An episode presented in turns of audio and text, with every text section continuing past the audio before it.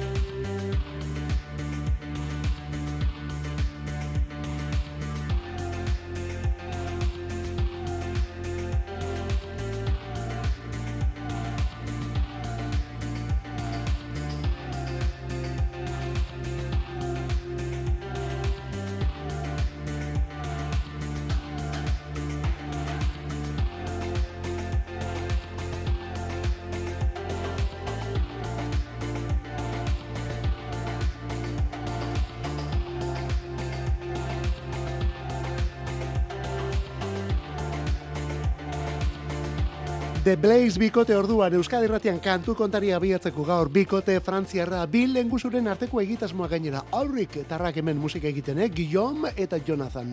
Elektronikan mugitzen dira eta ez dira kantitate kontuetan oso oso emankorrak, baina kalitate eta berrikuntzan hori ja beste kontu bat, eh? 2008an epe bat, gero 2018an Dancehall alguna, eta orain bost urte luzeren ondotik, bost urte luzeren ondotik Jungle Disco berria. Joan den ostiralean gainera. Azala benetan ikaragarria da, eh? Azala beldurgarria da. Errealitate distopikoa edo distopia bere errealitate eginda. Mexiko defeko irudi beldurgarria eta gero barruan ba musika kontuetan intensidadea bikote honek beti jokatzen duelako kantuen barruko intensidade aldaketarekin. Bueno, ba hemen ditugu amar abesti berri, amar abesti berri eta ustailan Bilboko kontzertua ere bai. The Blaze bikotea, disko berria, Jungle. Hau sarrera honekin esan berrik ere hau ilunagoa da eta monokromatikoagoa ere bai, apenas melodiari gabe. Sleep for Mods bikote ingelesa, disko eta kantua UK Grim. Bellow up, bellow, who will believe we got par? It's a sign of the times like a cliche, written non-stop. Full metal jacket, tanks are boiling a bag, the gunner, stop, there's a drop off. Aren't the air and Vladimir's guy's top off. This guy's top off quick. Reach for your bits. Shit, he's so, so fit. fit. Big banger. Number 10 can't give me that Bruce Banner. I got crisis stamina. Full marathon. Four poop breaks. I can feel the ship from your crisis race. Spray out my back. Because in England, nobody can hear you scream. You're just fuck lads. This is UK Grim. Keep that desk area tidy. This is UK Grim. This is UK Grim. Keep that desk area tidy. Put it in the bin. This is UK Grim.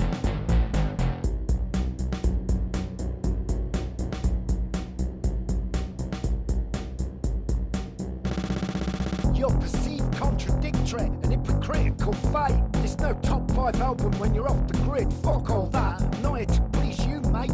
Liz Truss, conformity. The smooth streets in the business quarter with a white Range Rover's horn. They sound lovely. White shirts and lunch bellies, threesomes and wealth measles. Penetrate the cornflakes. I want it all like a crack forest gatto. I do drugs in my head so I can still go to bed as I pan the slabs of this dreamscape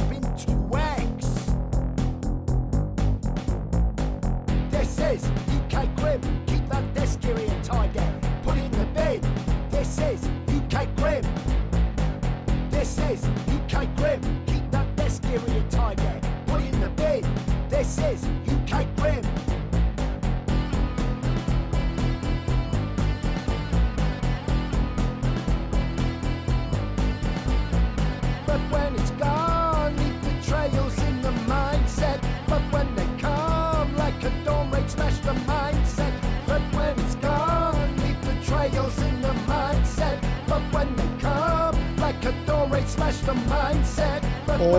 zen olako gauza asteari egiteko irurak eta malau bai hau irrateren volumena topera dela entzun beharreko musika da. Eta horrela jarrita zoratzen zaituen musika gainera. Sleep for Mods bikote ingelesa. Berriz ere elektronika baina kasu honetan dantza eta edertasunetik baino gertuago salaketa bortitzetik dagoen elektronika. Sleep for Mods bikotea. Nottingham irikua. Jason Williamson kantaria rapeatzailea eta Andrew Firm programazio elektronikoaz arduratzen dena. Ikusi egin bar dira, gainera zuzenen nola aritzen diren, eh? 2007tik ari dira diskoak plazaratzen, zuzen eta bortitz orduan, hemen ez dagoelako melodiarik, harmonia eta bestelako janskerarik ere eza. Hau post-punk musika omen da, punk elektronikoa azken batean. Kolpe baten pareko musika, baina tira, erabat lotzen eta bereganatzen zaituena. Disko berria joan den ostiralean UK Grim izanekoa, UK edo UK Grim izanekoa, single batzuk ezagutzen genituen, iru, eta orain badakigu gainontzeko amaikak ere, amalau datozelako guztira, bueno, ba, nolakoak datozen, zeinen ondo. Sleep for Mods eta disko eta bestia UK Grim. Gero eta elektronikoago ageri zaigun beste proposamen bat. Hau Euskal Herritik gainera Kerobia Nafarrak hemen Xabi Bandini eta bere Kerobia Gora Bizitza. Hala diote abestiaren izenburuan. bizitzari usten ez gara zaia hartzen badu ere gure intranscendentzia erdibidean elkartuko gara dio armazien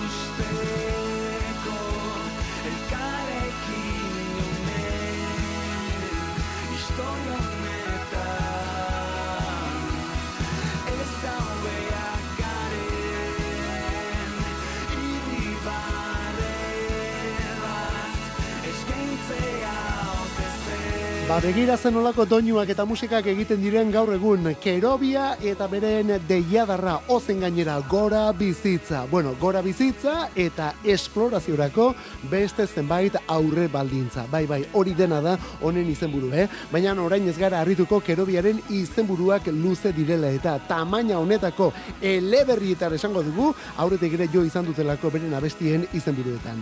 Elektronika ere jo izan dute, baina tira azken aldi honetan batez ere jotzen dutela esan behar dugu gainera.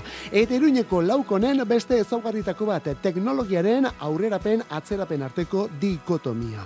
Abesti honen promo horrian ere horrelako zerbait diote, eh? aurrerapen teknologikoek aurrera pasuak bezala, bestelako ondorioak ere ekartzen dituztela eta adimen artifizial garaiunetan honek ere kezkak sortzen dituela. Gora bizitza honen, e, gainera alako ukitu teknologiko berezi badu, eh? Guk dakigunez, eunetik eunean adimen artifiziala erabiliz egin den lehen bideoklipa erakutsi duelako honekin kerobiak. Eunetik eunean adimen artifiziala erabiliz egindako bideoklipa. Horretaz, inigo txalezker arduratu da, eta hori, kantuaren izena gora bizitza eta esploraziorako beste zenbait aurre baldintza, guzti hori taldea kerobia. Hau Noel Gallagher, High Flying Birds taldearekin, beraiekin The Cure taldeko Robert Smith, abestia Pretty Boy Remix.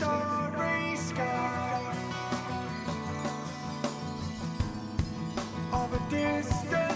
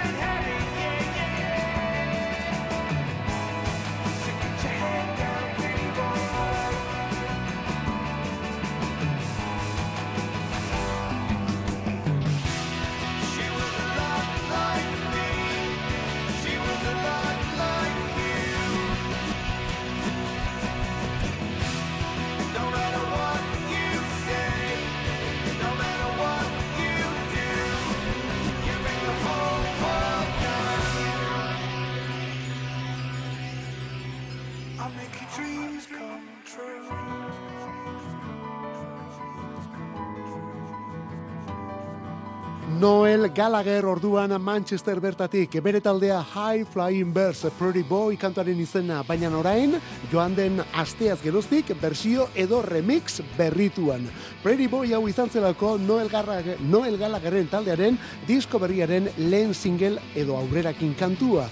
Gero horren ondotik besterik ere etorri da, baina orain berriz hartu egin dute eta berriz remixiatu egin dute edo egin du gauzak bere horretan esan da, eh? The Cure taldeko Robert Smith bera arduratu delako remix horretaz. Eta guk kontu honetan horra iritsi nahi genuen Robert Smithera eta The Cure taldera. The Cure taldeak estatu batuetako bira iragarri du aurtengo urte honetarako. Estatu batuetako bira aurtengo urte honetarako. Eta sarrerek birsalmentetan hartzen dituzten prezioekin asper asper eginda, sarrera horiek personalak eta erabat transferi ezinak izango omen dira. Hortan aldaketa egin dute orduan. Sarrera guztiak erabat personalak eta transferi ezinak izango dira. Horrek zer esan du? Horrek ez duela beste batik erabiltzeko aukerarik izango edo beste bati nik ez dakit ze prezioetan saltzeko aukerarik. Nortasun zenbaki eta guzti, Cure taldekoak zuzenean estatu batuetan. Eta tira, hemen ez dugu pentsatzen bir salmentaren pikariskarik izango zenek, baina bat baino gehiago geratu ginen joan den urtean kontzertu hauetara sartzeko aukerarik gabe. Segituan saldu zirelako sei emanalditako sarrera guztiak. Bueno, ba begira, orain atera ditzakegu arantza guztiak, eh? Diskoan entzun dezakegulako han gertatutakoa. Rupert Ordorika eta Bernardo Atxaga, Bernardo Atxaga eta Rupert Ordorika hautsitako anfora hori konpontzeko prest.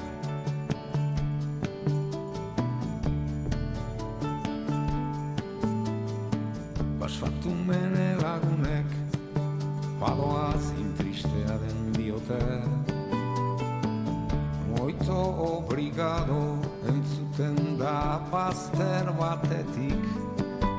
Bero eta mairu urteko gizonak lanezan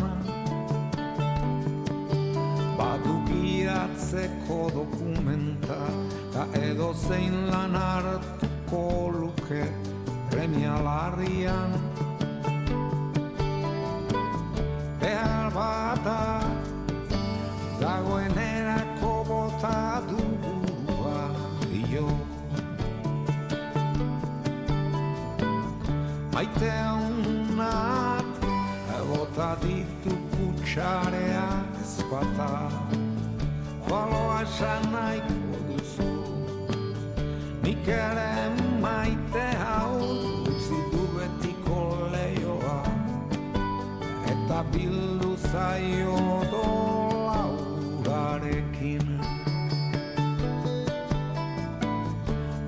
Arrazoia daukan mentura zalen sasoia maitu den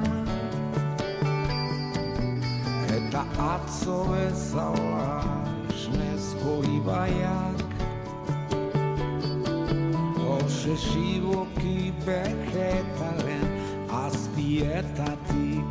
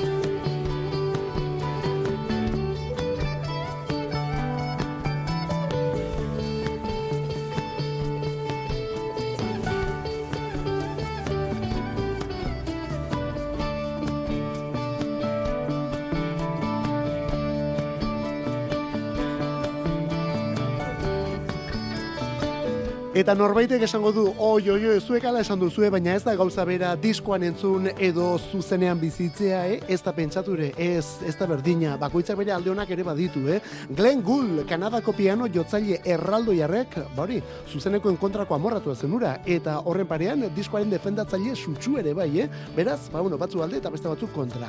Begira, bi munduen onena nahi duenarentzat orain atxaga eta ordorika. Mila beratzerun eta laurokoiko potx eta potx banda batetik eta hautsi da anfora diskua omentzen. Joan den urteko zuzenekoetatik, orain esan bezala diskua orduan. Honen izena, hautsi da anfora zuzenean. Joan den asteko deskubrimendua da, eh?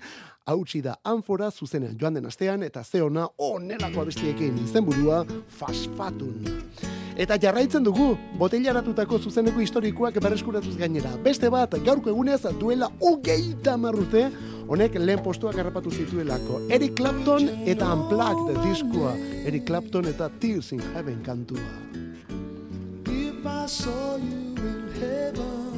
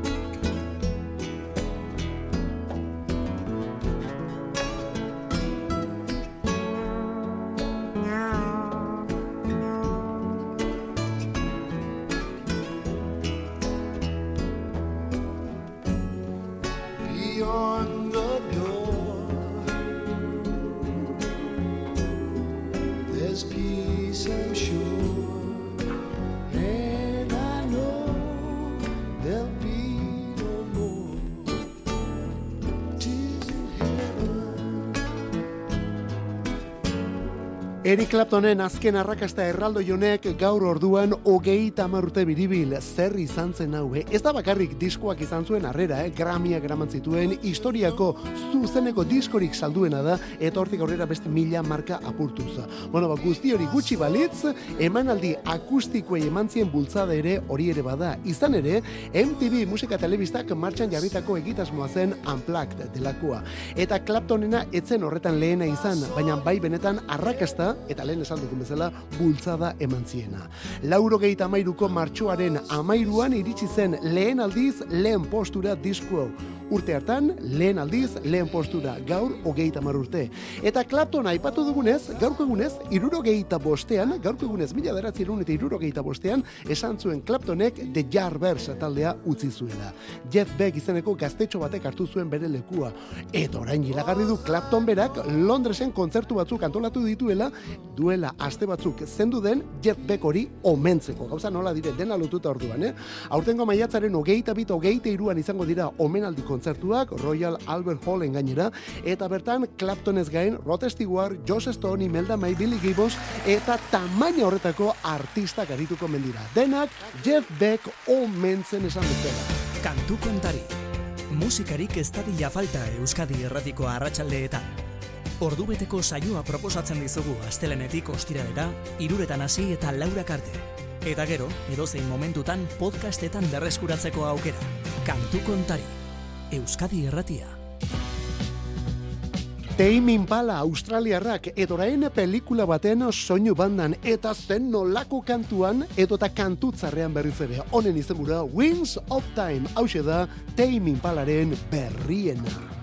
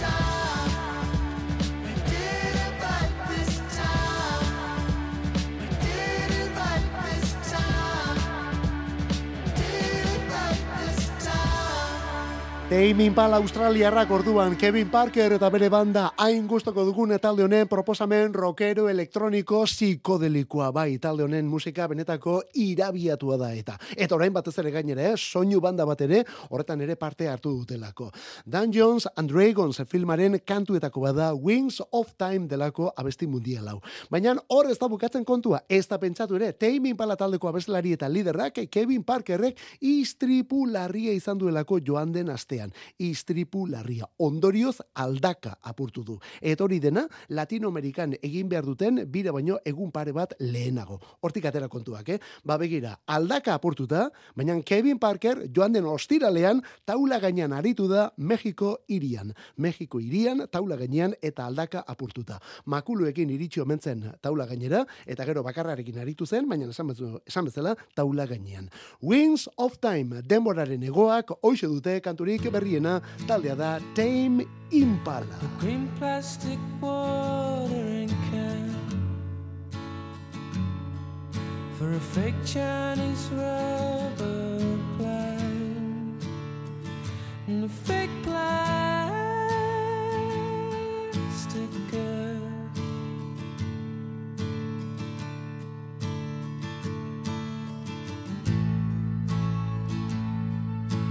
bought from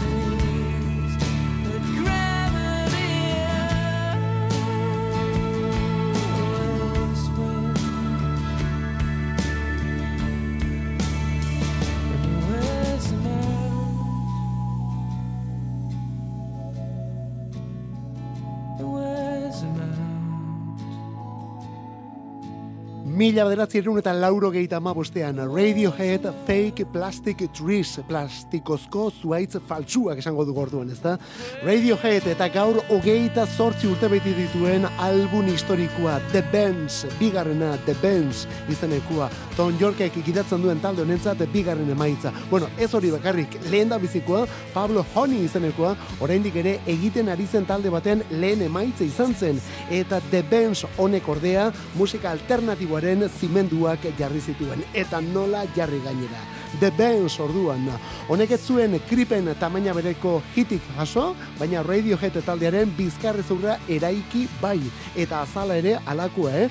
Handik aurrerako denak Stanley Donwood jaunak egin dituelako. Diskortan lehen da bizi eta hortik aurrerako guztietan ere bai. Ezinbesteko diskoa, lauro gehieta amarreko amarkada ulertu ahal izateko. Radiohead eta The Bands. Eta elektronika kontuetan Euskal Herrian mutil honen egitasmoa. Gau, onelako kantuekin, murru bat.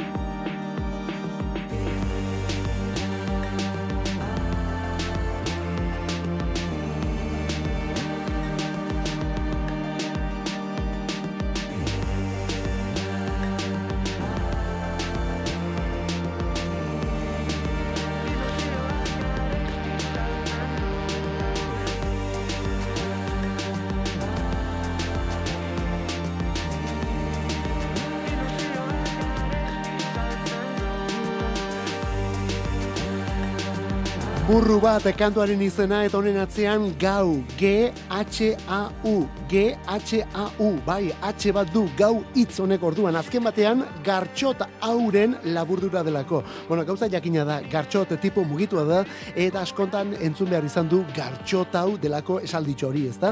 Hortik gau izena orduan. Bere egitasmorik personalena da, gartxotun zain, donostiarra egiakoa talde eta bakarlari askotan, edo askoren alboan ikusi ondoren, ostiral honetan plazaratuko duelako gauren bigarren lana. Disko liburua izango da berriz ere gainera. Gauren bigarren lana, disko liburua. Hitz eta musika orduan. Arin nira, bere izenbura. Zein gustuko dituen onelako hitz jokoak, eh? Arin nira. Eta murru bat aurrerakinetako bat. Eta disko liburuak argia ikusten duen egunean, hau da, martxoaren amazazpian, hau da, ostiral honetan bertan, kontzertua du Donostiako dabadaban. Donostiako dabadaban aurkeztuko duelako bere disko liburu berria. Gau eta berarekin batera odei ere bai. Beraz, rollo erabat elektronikoan gartxot unzain. Gau egitasmonetan. Eta beste honetan ere elektronikarik ez da falta. Baina nonek ja hogeita emeretzi urte bete ditu gaur.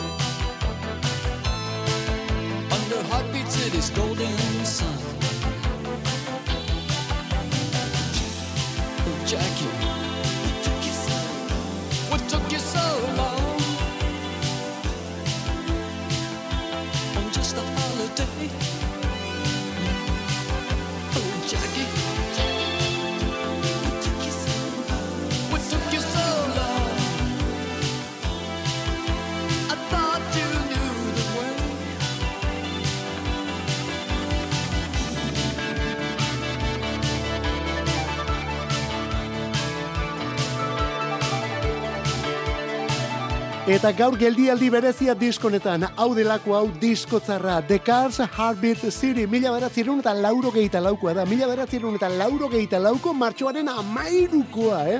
Bostongo boskotearen azken diskoa ez da, baina tira askok ala jotzen dute, formazionekin egin zuten lan biribilenetakoa delako. Eta lako muga bat ere badagoelako Heartbeat City honetan New Wave Amerikarra azken batean gitarra elektrikoetatik elektronikara eraman zuelako talde honek. Videoklip koloretsu eta erabat iraultzaileak egin zizkieten abestiei, haietako bat Andy Warhol berak zuzendua gainera, eta gero onelako kantuak daude, tamaino honetako abestiak. Hau esate baterako diskoa isten eta izendatzen duen abestia da. Heartbeat City kantua, Carsen eskutik. Hau azkena, baina honen aurretik... Lauro gehieta lauko martxoaren amairukoa da The Cars boskote Amerikarraren bosgarren estudio lan luzea. Bosgarrena onelako kantuz eta magiaz betea gainera. Hau da Magic The Cars.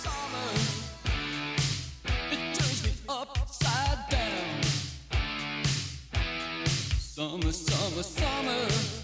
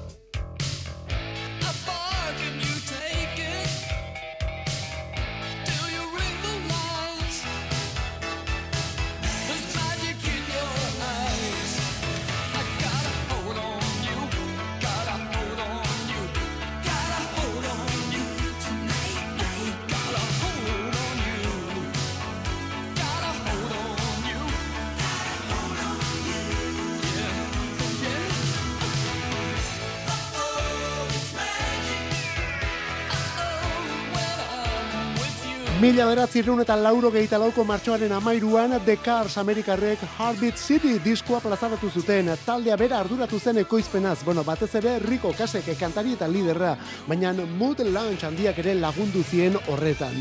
Alberto Vargasen pin-up estetika berriz ere disko horren azal bikoitzean, eta pop elektronikorako jauzia ere bai, pop elektronikorako jauzia. The Cars benetan handia zelako mila beratzirun eta lauro gehieta laurako. New Wave Amerikarraren izenik azpimarratunetako bat. Baina tira, irurogei temezortziko lehen disko hartatik ospeak zertxu bait behere egin zuen azken urteetan. Eta hori, kolpe bat behar zuten. Soinu aldaketarekin eta Heartbeat City diskonekin horretorri zen zuzenean benetako arrakasta kolpea.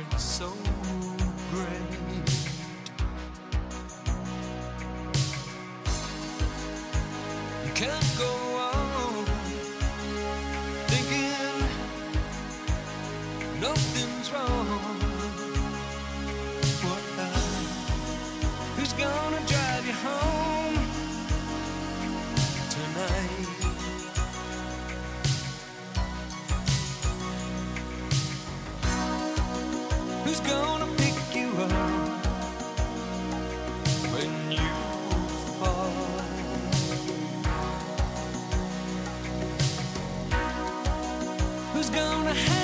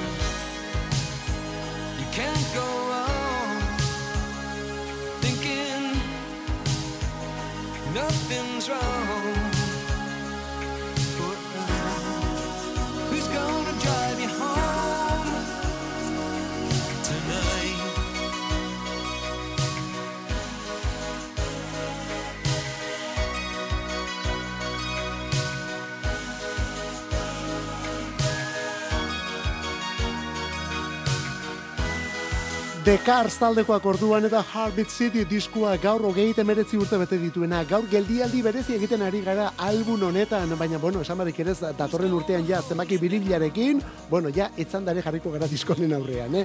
Lauro geiko amarkadako baladarik ospetsuenetako bada Drive izeneko hau. Lauro geiko amarkadako baladarik ospetsuenetako bat. Aur irrati denek erretzeraino jarritako kantua. Lauro geita bosteko Live Fight jaialdiko bideorik sentituena jantzi zuena ere bai, Drive esan bezala. Eta hau ere, gaur hogei temeretzi urte bete dituen Heartbeat City diskuan datorkigu. Hirugarren single lanak egin zituen abesti honek gainera. Hamar kantu datoz album honetan eta horietatik sei eraman ziren disko txikira. Hamarretik sei. Drive hau hirugarrena esan bezala orduan. Hala ere, eta kontu hemen, diskoak argia ikusi zuen egun berean, orduan plazaratu zen urrengo abestia eta urrengo hau izan zen diskoko lehen da bizikoa.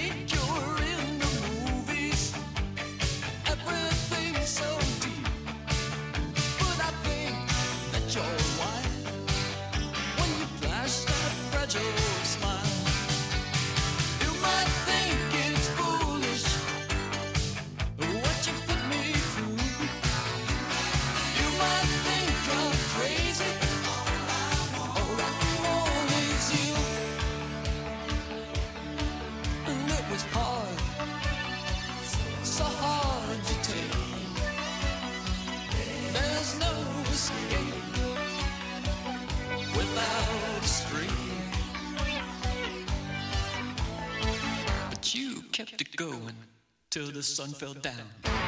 You kept it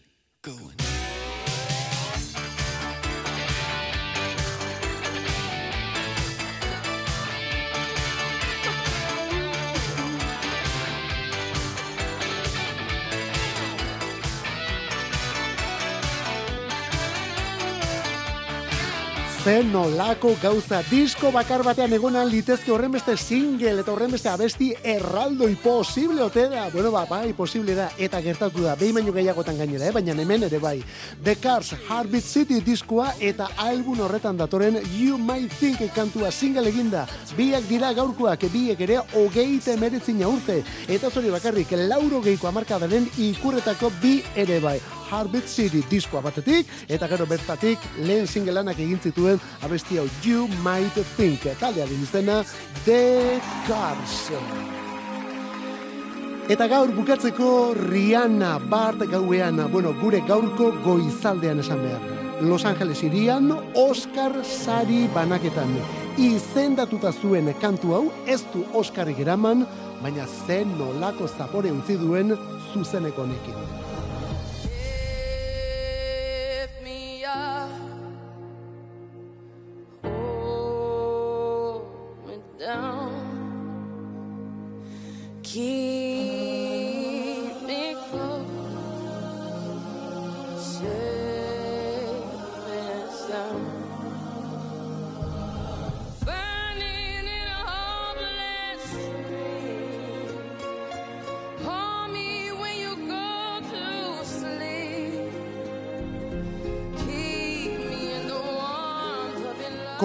Dotore eta guzti Rihanna Lift Me Up kantuarekin izendatuen artean, eh? Sariri gabe Lady Gaga, Debbie Byrne edo Diane Warren bera bezala. Aurtengoa Bollywood soinuko natu natu kantuarentzat izan delako. Baina tira, denak aritu dira taula gainean eta Rihannaren berriz ere bikaina izan da. Orain, Everything, Everywhere, All at Once ikustea tokatzen da, bai, dudarik gabe ikusi beharko dugu. Ez ditu kritika munduko distiratsuena, baina tira, nor dakia izu. Arratzaldeko irurak eta berrogeite meretzi. Minutu erdiba besterik ez, laurak izateko. Kantu kontari gaur ere musikarekin aritu gara eta musikaz aritu garelako saionetan. Ola zabaleta jauna. Ola zabal jauna eta biok alde hontan, zure bai bestaldean. Eskarrik asko gaur bagoaz bihar bueltan etortzeko. Ea bihar ja astelen gutxiagorekin etortzen garen. Ondo izan, zauritxuran ibili.